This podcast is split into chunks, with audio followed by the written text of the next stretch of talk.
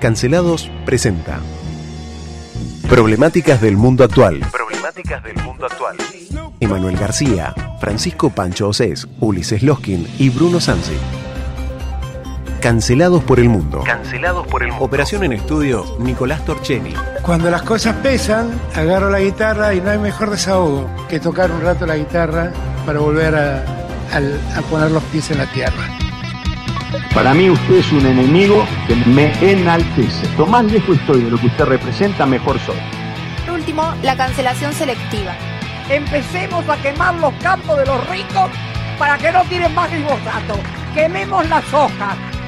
Cancelados todos por perros. Yo voy a barrer a los ñoquis de la cámpora que nos quieren dejar como parásitos en el Estado. Mr. Gorbachev, tear down this wall. I'll be back.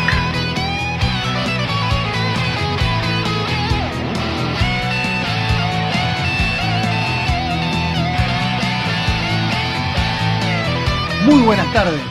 Jueves primero de diciembre de 2022, arrancando el último mes de este 2022, que ha sido por sobre todas las cosas impredecible.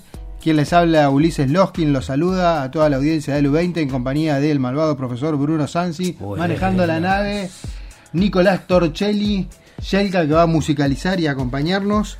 Y vamos a hablar un poco de algunas noticias que andan dando vuelta por el mundo y continuar sí. con la cuestión de eh, las políticas de género. Sí, es interesante esto porque eh, justamente lo vamos a, a continuar con la entrevista que comenzamos con Nancy Giampaolo eh, y a pedido de muchas personas eh, que nos, nos realizaron específicamente esta solicitud, el sábado en el podcast vamos a poner en el aire la entrevista completa de Nancy Giampaolo. Completa, completa, que es una hora y cuatro minutos aproximadamente. Eh, y con respecto al mundo, tenemos que informar algunas cosas. Está recrudeciendo Rusia con sus amenazas nucleares. Se levantó de la mesa de Estados Unidos. Le echa la culpa, obviamente, a Estados Unidos. ¿Sigue la guerra? Yo pensé que por el había parado todo. No, no, no, no. Lo que paró, pero siguió por el Mundial hoy, tengo una noticia de hace apenas unos minutos.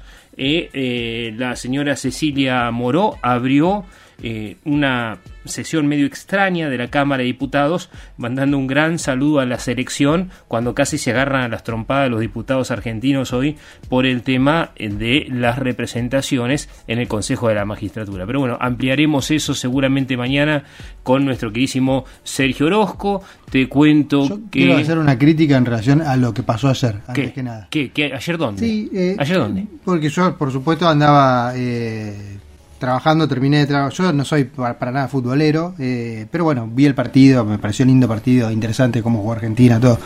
Pero después, eh, lo que no podía entender, me costaba entender, desde un punto de vista social, era la, la asimilación de la emotividad y esa necesidad no de salir a festejar qué cosa como si fuese un gran triunfo Pero de vos qué. sos psiquiatra, hay que saber que la gente va a hacer eso. No, pero eh, me, me llama la atención el, eh, el movimiento en masa, o sea, la, la anulación subjetiva absoluta. Está bien, o sea, en búsqueda quizás de, de alguna alegría Es efímera. es- de eso se trata también. Veo que la gente está tan pero tan mal que cualquier cosa le sirve para salir a festejar.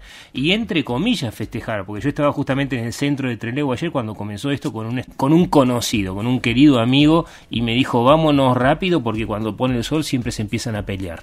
Y después leí que en Puerto Madryn ya había habido enfrentamientos entre la gente. Parece que al principio es toda alegría, después empiezan a beber en público, después ya se desconocen. Eso por un lado. Y por el otro lado, la otra cosa que quiero resaltar en relación al Mundial, de vuelta, como alguien que casi desconoce todo en relación al fútbol, es que yo recuerdo imágenes, por ejemplo, de los Mundiales anteriores que los medios de comunicación me mandaban respecto de los incidentes o los conflictos que había a la salida de los estadios y lo demás. De acá no hay nada, no pasa absolutamente nada en Qatar. Bueno, Están todos cumpliendo con la ley. Me parece que está es muy interesante eso. Creo que va a ser el mundial más ordenadito de todos. Mira, yo creo que todos cumplen con la ley porque la ley se hace sentir, primero que nada, o sea, es un lugar con ley.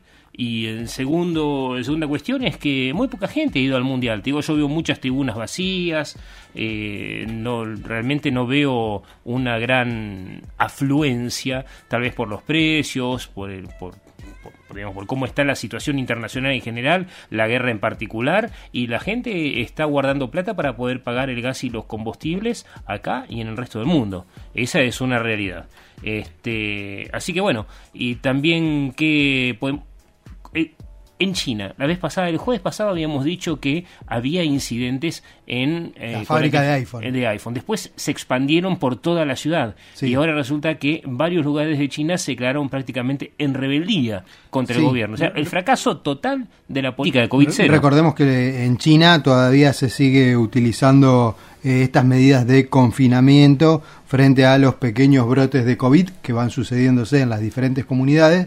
Eh, y por parte del gobierno, o sea, que sale a reprimir, a decir a toda la gente que debe quedarse en la casa, que no se puede mover. So pena de garrotazo. Y ahí sí no andan con demasiadas vueltas, eh, pero la gente se está eh, declarando en rebeldía, incluso con incidentes como vimos la semana pasada con las filmaciones, esto que sucedió ahí en la ciudad fábrica donde se fabrica el iPhone. Y hay una nueva cepa que anda dando vuelta que hay que ver realmente hasta dónde o cómo se vuelve a ser peligrosa o lo demás, está todo en veremos, pero la verdad es que eh, las políticas en cuanto al COVID en China no han tenido éxito en lo absoluto, porque de vuelta, casi tres años después, siguen con las medidas de confinamiento. Así es, y también un gran problema porque la Auditoría General de la Nación, Argentina, eh, se negó a abrir la información sobre los contratos eh, referidos a la compra de vacunas que se dieron en el contexto de la terrible crisis que fue al principio. No sé si recordamos allá por el año 2020 cuando aparecen las primeras posibilidades de vacunación, esas compras truchas que le hicimos a varios laboratorios. Digo truchas, ¿por qué? Porque no se sabe si cumplieron o no con los contratos porque no se muestran bajo la cuestión esta de eh, la discrecionalidad que pidieron algunas farmacéuticas, pero en realidad la discrecionalidad no se refiere en cuanto a dosis, sino en cuanto a componentes, ese tipo de cosas. O sea, eh, da la sensación que el gobierno eh, y la oposición tal vez están ocultando esos contratos para que no sepamos qué mal manejaron nuestra salud pública. Sí, sí, así Digo, eh, y responsabilizo a todos los sectores políticos porque es una cuestión que tiene que ver con la democracia, la libertad de la información. Como ciudadano tenemos derecho a informarnos. Bueno, lo que fue, lo, sabemos en relación a la cantidad de muertos por habitante que tuvimos en lo que fue el COVID, eh, o sea, Argentina está a la cabeza en relación a eso en los que es los países de Latinoamérica, ¿sí?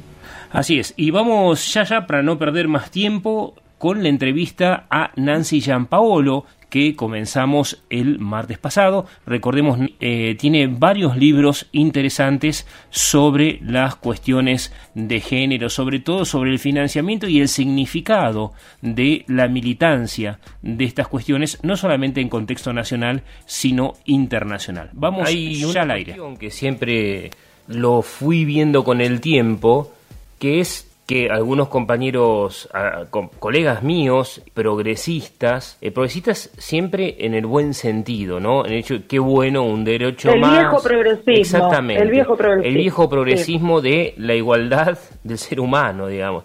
Y, decían, qué bueno que eh, las mujeres tienen más representatividad política, como si esto fuera una cuestión de género. Y yo decía, y me pregunto y te pregunto a vos, esto de que haya una representatividad política formal o que inclusive gente de las disidencias llegue a lugares de poder, no hace que la naturaleza de los reclamos se politice en el sentido de que entran a tallar las reglas de la política y también las negociaciones políticas? No sé si a, priori no te podría decir que la politización está mal. Este, lo que pasa es que la política o lo que se entiende por política, que más bien es politiquería nuestra en particular, vamos a hablar de Argentina, es tan este, turbia que, por eso por ahí renegamos un poco de que las eh, de que ciertas demandas o cosas se politicen, pero mm, me parece que no es un problema de que algo se politice o que eso no estaría mal a priori, sino que es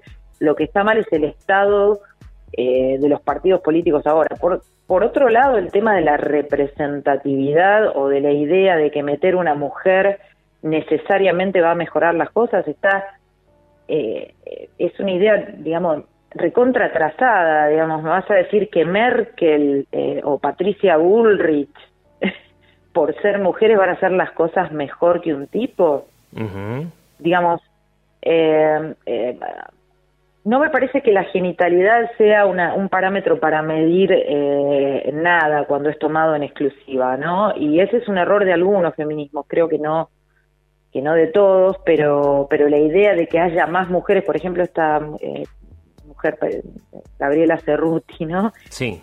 Eh, que es, es como una militante de eso, ¿no? Hay más mujeres y nos vestimos de colores y qué sé yo, entonces ya las cosas mejorarían porque el mundo y la mujer no es violenta. Bueno, toda esta huevada, digamos, este, a mí como mujer me ofende porque eh, sin ser meritocrática en el sentido de la meritocracia que propone Cambiemos, que es un horror, sí creo todavía en que un político o alguien que este, se considere capaz de representar a determinado grupo tiene que tener méritos e idoneidad para hacerlo. No me importa si es hombre, mujer eh, o trans, es que realmente no me importa eh, creo que, que, que, estar, digamos, pendientes de, de, la genitalia es, es algo, qué sé yo, arcaico. Y me parece que hay muchos feminismos que han caído en esto. Está bien. Después, en cuanto me, me, interesa la, la, distinción entre el, el, viejo progresismo y este progresismo buenista de hoy, eh, que, bueno, yo tengo otro libro de entrevistas con con escritores, porque bueno, la literatura me interesa mucho, que son escritores que de alguna manera están totalmente inscriptos dentro de lo que es un progresismo que no tiene nada que ver con este progresismo de ahora, son Alan Paus, Martin Cohen, Ariana Harwitz y Ana María Ayuba, todos tienen una carrera muy distinta entre sí, pero conversando con ellos y con otros, te das cuenta cómo el viejo progresismo siempre defendió las libertades individuales también la gestión de derechos, pero también las, las libertades individuales. Este nuevo progresismo de ahora, financiado, palanqueado por los medios, adicto a las redes sociales, muchas veces este, totalmente escindido del territorio, de lo que ellos mismos llaman territorio, que lo desconocen por completo, etcétera, es un progresismo que se cree justiciero y que olvida muy frecuentemente las libertades individuales a diferencia del progresismo histórico, por decirlo de alguna manera. Es como la izquierda. Contame, es como la izquierda. Por favor, amplia. No, que, la izquierda también, de que podemos hablar de una izquierda histórica. Este, mi viejo, por ejemplo, era del PC, ¿no? Y no tiene nada que ver el planteo de la izquierda histórica, con el cual yo tampoco suscribo demasiado, pero digamos, esa izquierda no tiene nada que ver con lo que ahora, por ejemplo, algunos pensadores como el italiano Diego Fusaro, que es gramsciano, marxista y demás, habla de esta izquierda contemporánea como la izquierda fucsia, que es una izquierda que ha olvidado al sujeto político clásico de la historia de la izquierda, que es el trabajador, y lo ha permutado por un sujeto político que es este el tipo que milita la renta básica universal, las políticas de minorías, la, las políticas de minorías ya más extremas como la hormonización en adolescentes o en niños, etcétera, etcétera, etcétera. Es, digamos, otro sujeto político totalmente diferente, pero sin embargo está inscripto dentro de la izquierda. ¿Y esto te parece que sea, pues yo lo veo, por ejemplo, en la universidad, los que antes eran esa izquierda revolucionaria, se les acabó la cuestión de la revolución, sobre todo en las cuestiones inclusive de género, pasaron de militar la revolución cambiaron por estas pequeñas causas y no sé si es un giro ideológico o una cuestión de trascendencia política diferenciada o acomodo, digamos. Y en parte también, digamos, eh, hay que aceptar que, que hablar en términos de, de, revolución, excepto que sean esas pantuchadas como la revolución de las viejas de Cerruti o la marea verde, que en algún momento algunas este, referentes del feminismo hablaban de revolución, pero si entendemos la revolución en los términos reales de la palabra, es muy difícil en este contexto global hablar de algo revolucionario, porque la idea de revolución conlleva también la idea de futuro, y ahora, eh, ¿cuál es el, el, futuro, no? Digamos, eh, cuando, cuando en el futuro todo lo que se ve es oscuridad, porque, digamos, por más que tratemos de ser optimistas, realmente el futuro es muy difícil de ver en términos positivos, la idea de revolución empieza a debilitarse, porque revolución en qué, digamos, necesitas de algo que ya no existe, y sobre todo una perspectiva futuro. Entonces, bueno, eh, ¿qué sería revolucionario hoy? Y a esto se le suma lo otro, que es lo que eh, siempre yo discuto con mis amigos de izquierda en el sentido, por lo menos, de buena onda, que pareciera ser que tanto el financiamiento como las mecánicas de estas nuevas políticas de género son neoliberales. Por completo. Que lean a Nancy Fraser, si son progres, si son de izquierda, yo digamos uno de los referentes que en el libro, vos lo viste, la entrevisté un montón de veces y es una tipa ultra generosa y magnífica y es de izquierda, ella habla ya desde hace mucho tiempo, porque la vio venir, este, por supuesto esto en Estados Unidos tiene mucho más este, recorrido que acá, habla del neoliberalismo progresista. Todos estos movimientos son justamente neoliberalismo progresista, es decir, un discurso completamente progresista, buenista, justiciero, buena onda, de la pacificación, de, la administración de derechos, porque lo que se puede administrar son derechos y, gestionar leyes, porque no te, como no te pueden dar laburo, no te pueden dar una justicia social real, digamos, bueno, damos derechos, por ejemplo, el derecho a cambiarte el nombre, el derecho a tener un DNI este, no binario, derechos que eh, no son onerosos en el sentido de, sí, lo oneroso que puede ser darte una buena salud pública, una buena educación, digamos, esos son derechos caros, ¿no? El derecho a la vivienda, el derecho al trabajo, el derecho a la asociación, todos esos derechos. Lo que este, implicaría una transformación real. Digamos. de primera, exacto, los derechos de primera generación, ¿no? Esos derechos son muy onerosos para el poder en este momento. Recuerdo para todos los que están escuchando que cuando digo poder no digo solamente el gobierno, hablo del poder financiero, de los bancos, de todos los este, agentes, digamos, privados que están orbitando en torno a eso. Es un gran elenco el poder. Bueno, al poder le queda mucho más cómodo, eh, digamos, administrar o dar derechos eh, de tipo nominal que derechos que cambian, como vos decís, realmente las cosas. Por lo tanto, el neoliberalismo progresista es eso, un discurso progresista con políticas de precarización laboral. Pensemos en el kirchnerismo, ¿no? Que es este Pasa que el kirchnerismo me da la sensación a mí, por lo que venimos laburando hace tiempo, de hecho todos, incluido Macri, incluido desde Menem hasta acá, las políticas son todas iguales. De hecho, en los planes sociales los pone como, como opción el Banco Mundial para eh, amortiguar un poco el efecto de las privatizaciones.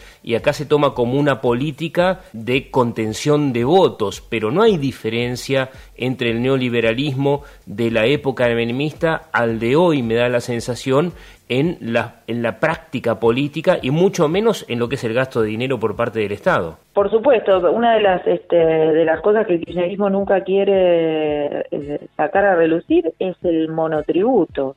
El monotributo es uno de, las, de los mecanismos de precarización laboral, digamos, de todas las conquistas peronistas el monotributo es una de las cosas que más que, más en contra va. Entonces, estoy completamente de acuerdo a que menemismo y kirchnerismo tienen una continuidad, pese a que discursivamente el kirchnerismo pretenda afiliarse a la izquierda y tenga toda una retórica y una épica y qué sé yo, se continúa muy bien el gobierno menemista y luego cuando viene Macri, otra prueba de esa continuidad es, por ejemplo, Lino Barañao, que es un personaje clave por la soja, y es el tipo que continúa en el gobierno de Macri. Sí.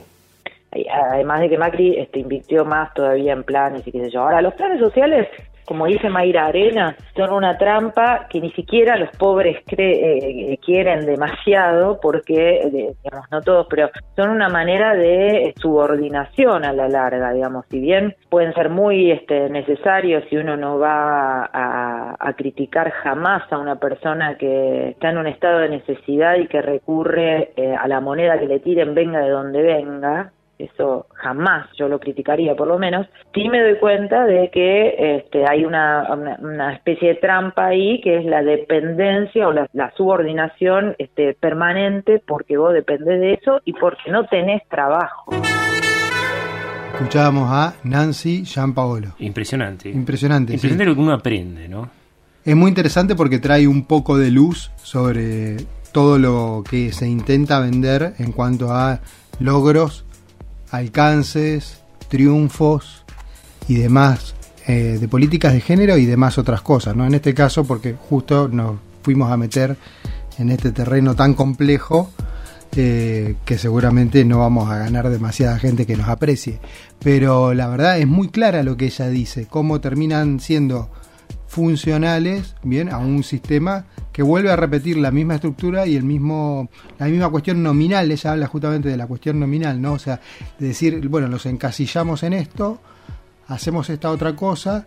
Cuando los avances en sí yo recién charlábamos eh, eh, off the record eh, de justamente Paul Preciado que es uno de los filósofos más importantes eh, contemporáneos de la actualidad que él habla de, o sea, por qué salir a festejar o eh, considerar un triunfo un DNI no binario. O sea, en el DNI no debería siquiera existir ¿no? la clasificación de masculino, femenino, binario, no binario, etcétera. Sí, pero parece ser que tener una X en el DNI te convierte en una Te- persona extraordinaria te a nivel empodera en algo. Sí, como si realmente fuera importante eso y no cómo te trata la gente en la realidad. Lo que, claro, lo que, lo que está diciendo Nancy Gianpaolo es que se los se intenta conformar, ¿no? O vender, mirá, mi sí, exactamente, la, la imagen es la de las migajas, ¿no? Bueno, mirá, todos los logros que logramos, ahora tenés un DNI no binario, cuando en realidad lo que se debería hacer, las políticas reales para poder avanzar sobre la problemática de género y la igualdad y lo demás, es otra cosa y es no establecer políticas reales. Exactamente. reales, no la cuestión simbólica es más, no les cuesta plata, a pesar de que, y esto lo dice muy bien Nancy Gianpaolo en sus diferentes libros, reciben muchísima, muchísima plata las políticas de género en las arcas nacionales y agrandan la deuda del Estado, digo, la deuda externa me refiero, porque todos dicen, no, pero Los otros días eh, dijimos que eran 200 mil millones de dólares. eh, 200 mil sí de, de nueva de nueva deuda, De nueva deuda, que hubo. Así que estas cosas se están dando pero nadie las piensa en profundidad. Parece ser que cuando te venden un derecho te ponen un pañuelo de un color una bandera de otra parece ser que la realidad se arregla de forma mágica y en realidad no es lo que sucede. Lo que tenemos es un montón de gente adaptando sus discursos para tener una cuotita de poder. Por eso le hablé y eh, le consulté a Nancy por esta cuestión de la universidad. Vos ves que entra muchísima, muchísima plata para estas cosas y eh, no se traduce en nada real, o por lo menos en nada que no sea un daño ocasionado por una bandera que parece tener entidad. Me refiero a una bandera legitimada, como las cuestiones de género. Eh, ahora están empezando las persecuciones políticas en la universidad. Después te voy a contar en otro programa las novedades que tengo. Pero te le pregunté sobre la sororidad, porque eh, me interesa muchísimo aprender sobre esta cuestión. Y hablando de machismo, vos afirmás en el libro que la sororidad es un invento conceptual que no funciona, que no es real. ¿Qué es la No, sororidad? es una, una pavada total, digamos, es este, bueno, está en la sorority otra vez, ¿no? De- es una cosa que se usaba en los campus de las este, universidades norteamericanas, pero acá cuando empezó a hablarse de eso, creo que por ejemplo Malena Pichot tenía una columna en página 12 que era Yo te creo hermana, bueno, Jata hermana, y planteaba este, una especie de- de- de idea en la que las mujeres seríamos hermanas, ¿no? Eh, como, como, como, o el yo te creo hermana, o como, como que las mujeres no podemos mentir. Eso es una infantilización total. Yo creo en la fraternidad en el sentido de que uno se puede sentir, tengo un amigo que tiene una banda que se llama Hermanos de Distinto Padre y Madre, en el sentido de que uno se puede sentir fraternalmente unido a alguien sin tener lazos de sangre. Creo completamente en eso, creo en el compañerismo, creo en la camaradería, pero no por cuestiones de género, digamos, de ninguna manera me puedo sentir hermana de otra mina simplemente porque las dos somos mujeres. Este, yo no, podría sentirme hermana de Patricia Bullrich o de Lilita Carrió o de Cristina Kirchner, digamos. No hay manera de que me sienta hermana de mujeres que están en esferas a las que yo no puedo este, ni acercarme, ¿no? ¿Por- ¿Por qué me sentiría hermana de ellas? O de cualquier... ¿Y no te da la sensación de que plantear las cosas así es desnaturalizar lo bueno que tiene la humanidad, que es lo que vos decís, que es el hermanamiento de la gente, que es la buena educación, la consideración del otro, que cuando vos ponés todas etiquetas como que ensuciás el espíritu de lo bueno, y digo, yo soy muy eh, hobbesiano en este sentido. Mm, El hombre sí. es una mierda y hay que controlarlo. Pero eh, suponiendo que eh, seas un poquitito más cartesiano y un poquitito más eh, humanista, el plantear estos términos de sororidad, etcétera, ¿no te descentra y te aleja de lo bueno que puede llegar a tener la naturaleza humana? Puede ser. En- En primer lugar, lo que hace es este, imposibilitarte la elección, ¿no? Digamos, más allá de, para no caer en, en cosas que por ahí nos, nos exceden a los dos en cuanto a que no tenemos respuestas todavía, este, bueno, si, si la humanidad es una mierda o no lo es, porque finalmente, digamos, eso es una pregunta ya de otro orden, ¿no? Eh, pero, pero sí te, te hace imposible elegir, ¿no? Todo va, digamos, conspirando contra la elección individual, me parece. Y vos este, estás inscripto dentro del feminismo y tenés que suscribir a la sororidad, bueno, ya hay un montón ahí de elecciones que no podés hacer. Y vos estás inscripto dentro de alguno de los dos lados de la grieta, que habíamos empezado hablando de eso, bueno, ya hay un, un montón de críticas u objeciones que tenés que callar. Es decir, este, cada vez podemos tomar menos decisiones individuales, cada vez otros eh, deciden por nosotros eh, y cada vez es más eh, posible que alguna decisión que tomemos que no esté inscripta dentro de esas etiquetas que mencionás sea pasible de ser sancionada. Clarísimo. Es interesante analizarlo en profundidad, en profundidad esta cuestión, porque cada vez que caemos en el etiquetado, en la nominación, eh, lo único que estamos haciendo es repetir este sistema tan criticado ahora, ¿no? Heterosis normativo. Bien, lo repetimos constantemente. Y en tanto nos catalogamos o nos sentimos pertenecientes a una parte o a la otra, o somos incluidos en una u otra, lo que perdemos justamente es la diversidad. Esto que tanto se intenta festejar, esto que tanto se intenta celebrar. En Al nombre de la diversidad está prohibido pensar en forma divergente. Exactamente, en nombre de la diversidad tenemos que pensar todos iguales de esta manera, no de forma diversa. ¿no? Si no, sos tal cosa. Eso dice tu etiqueta. Eso es, eso es justamente lo que sucede con estas cuestiones cuando se corre del eje del pensamiento filosófico en sí y se las eh, politiza o se las banaliza. eh, que es lo que ella dice, ¿no? La marea verde, el Michu. Me encantó cómo había definido el Michu. La, la, la he pasado un montón de boludos de, dijo, de millonarias de Hollywood eh, que reaccionaron contra un tipo que era un desastre. Y yo pensaba, vos fíjate lo que pasó acá antes de que, ahora que estamos con el tema del mundial, antes del comienzo del mundial, con el tema del el que todas salieron en TikTok o en Twitter a cortarse un mechón de cabello. Y la- ¿En qué quedó eso? Nada. O sea, a ver, cortarte ver. el pelo es fácil. Es como te decía yo el tema de un ayudante de cátedra mía hace unos años en la universidad que era re feminista y yo me conmoví con su interés por las mujeres y dije, bueno, vamos a averiguar cuántos centros de prostitución hay en Trelew porque más o menos teníamos un número y dijo, ah, no, pero eso es peligroso. Entonces, entonces ¿qué militas? O sea, o te jugás o no te jugás. Evidentemente, en el bla bla bla, en la boca para afuera, somos todos valientes. Pero después, a la hora de buscar una reforma social profunda o de ayudar a alguien, ahí. Ahí dice Nico que nos No vamos. va a doler, exactamente, exactamente.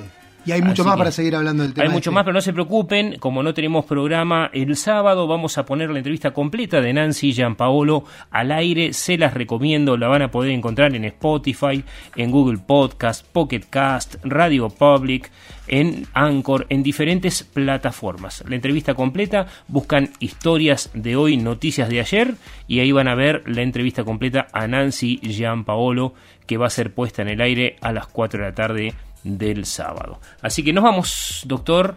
Muchísimas gracias a Nicolás Torcelli por la puesta en el aire, como siempre. Pinky Cerebro. Digo, todavía no sé cuál es cuál, ¿eh? Eh, bueno, es la, Pero es porque pierdo la noción. yo soy el pelado. Los dos son pelados. Yo estoy perdido. Eso sí. Nos encontramos mañana, señores, a las 16 horas. Antes del amanecer desarrollarán su plan y cuando salga el sol el mundo conquistará.